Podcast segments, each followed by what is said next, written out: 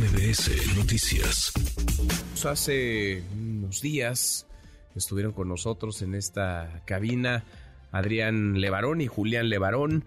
Eh, parece o parecía que poco a poco, si podemos hablar de justicia, la justicia se iba acercando, por lo menos eh, la verdad sobre lo ocurrido en Bavispe, Sonora. Han pasado muchos meses ya, años incluso, de esta de esta masacre del asesinato de integrantes de las familias Levarón, Glanford, Miller y Johnson no llega porque la justicia en este país es lenta y justicia que es lenta no es justicia, no llega la justicia y no llegan las consecuencias y no llegan las responsabilidades. Y ahora aparece una sentencia, pero en realidad son eh, muy pocas. Adrián, Adrián Levarón, gracias por estar acá. ¿Cómo te va? ¿Qué tal, Manuel? Gusto. Bienvenido siempre. Una vez más. Muchas gracias. Deuda, sí, quedamos en que venían a actualizarnos y acá estás. Gracias. Muchas gracias. Shalom, Levarón. Gracias, Shalom. Muy buenas tardes. Gracias a, ti por recibirnos siempre. Muchas gracias. Eh, pues eh, un juez federal condenó a 12 años de cárcel a Fidencio Alejandro González Esparce, el Janos, implicado en el asesinato de nueve personas, tres mujeres, seis niños en Bavispe, Sonora, en 2019. Adrián, ¿con qué, ¿con qué sabor de boca te quedas después de esta, de esta condena? Lo más importante aquí que necesitamos entender que por qué está aquí el caso, por qué está en Almoloya Jares, en el altiplano, porque lo atrajo la federación. Sí. al atraerlo la federación lo trajo por una situación, que la acusación era delincuencia organizada. Acuérdate que el homicidio, violaciones y todo eso fue desde el fuero común. Entonces, ah, por mucho que, eh, por decir así, los testigos trataron de mencionar un poquito la masacre del homicidio donde mueren nuestros hijos, este, no lo permitió el juez. Espérate, eso, ese no es el juicio. Estamos juzgando aquí en la carpetita y así. Y entonces, pues fue difícil, fue difícil que, por lo veo así, ¿me entiendes? Porque el Jano, nos, lo curioso está en que los, todos los testigos, que fueron como 27, ya sean los peritos, ya sean los, los reales, nos contaron una historia entre todos, de que había un joven que se llamaba Fidencio Alejandro González Esparza, que se llama, que fue halcón, que debería ser juzgado por halcón, que fue extorsionador, que debería ser juzgado por extorsionador, que desapareció gente, hubo testimonio, que debería ser juzgado por, por, por desaparecer gente, por este, era espía y, y participó y era informante y era tantos crímenes que él cometió, pero no se podían, no, no entraron es delincuencia organizada. Es delincuencia, entiendo que es delincuencia organizada y portación de armas de uso exclusivo del ejército. Sabes que no es armas, no lo agarraron con armas, eran 50 cartuchos de uso mm. exclusivo. Hay una confusioncita mm. así porque es muy fácil decirlo, pero sí son. si le dieron dos años por la aportación de cartuchos. Ahora es el primer sentenciado en relación a este crimen, a esta masacre, pero no sentenciado por homicidio. No por homicidio. No por haber asesinado a nadie, aunque no tienen duda, ustedes no tienen duda de que él participó directamente. Absolutamente, existen las pruebas en sus... Porque tenemos que entender que las sábanas que logró judicialmente obtener la fiscalía y los teléfonos y todo eso y las escuchas te dicen claramente quién era él y, qué lugar. Una de las presentaciones más fuertes fue cuando uno de los peritos enseñó todo el diagrama y todas las conexiones con ese teléfono. No, no hay para dónde se haga, pero no se estaba juzgando por el homicidio.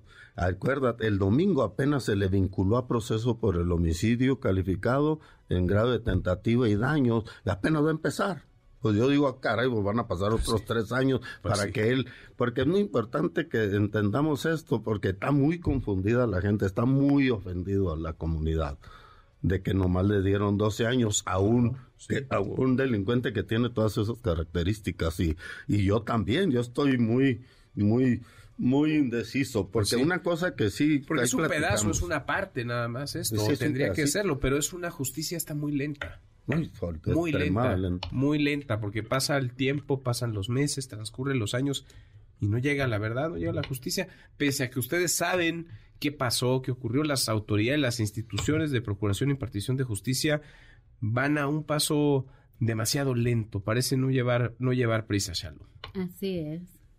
Yo sentí cuando, cuando estábamos Duró hasta la una, de la, una y media, dos de la mañana, la noche anterior, y dijeron a las doce de mañana la sentencia.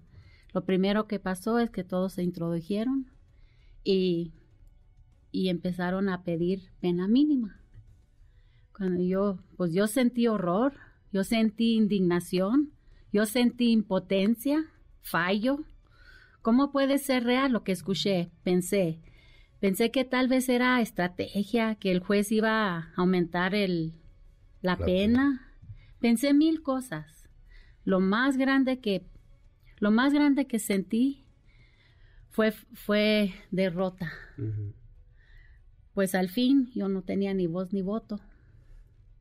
Es frustrante toparse con un sistema de procuración de impartición de justicia que no la procura y mucho menos la imparte, Shalom.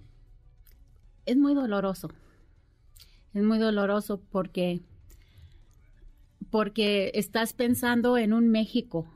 No hay periódico que no habla de los de los criminales, no hay político que no hable, no hay, o sea, es tan obvio el mal que nos consume en la nación hoy y luego que teniéndolo en sus manos más claro que el agua y, y como lo dices tú me gusta, va tan lento. Sí, sí, sí, sí, porque no se entendería este contexto de violencia, de crímenes en el que vivimos, en el que viven los mexicanos, si no fuera por la impunidad porque no hay consecuencia, porque no hay castigo para quien comete un crimen, Adrián. Así es, así es una cosa que me queda mucho, muy clara.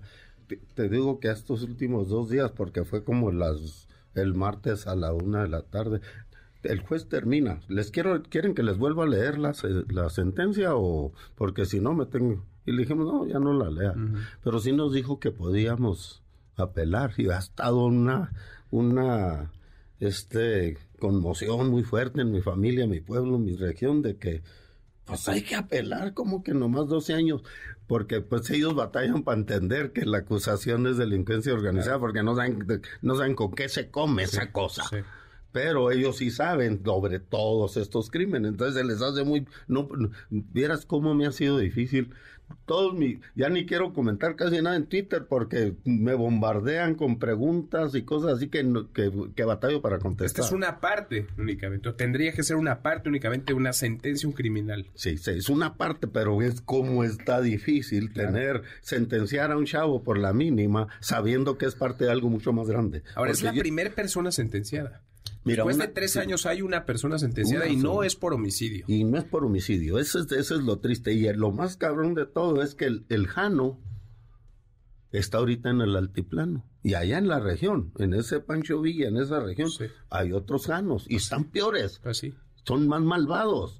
Entonces, por eso yo digo, aquí nuestro concepto es yo quiero meterle con todo, a ver si empieza a, quebrarse y, desaparecer esa célula criminal que nos tiene todos todos apabullados en el noroeste. Yo sí pienso, si, si, si, si pedir una apelación va a ayudar a la causa, pues yo quiero meterle. Así es la situación. Yo quiero ver, yo ahorita estoy analizando todas las posibilidades. De ahorita me estoy yendo a mis asesores jurídicos a ver, oye, pues qué, de qué se trata esto. Yo traigo una traigo una presión, como tú sabes, yo, yo Julián, Brian, representamos a una comunidad mucho, muy grande, de, de, de, miles, de, más de diez mil gentes que están con todos y nos dicen, óyeme, porque yo siempre les digo, les digo, les digo este, I won't let you down, no te voy a decepcionar.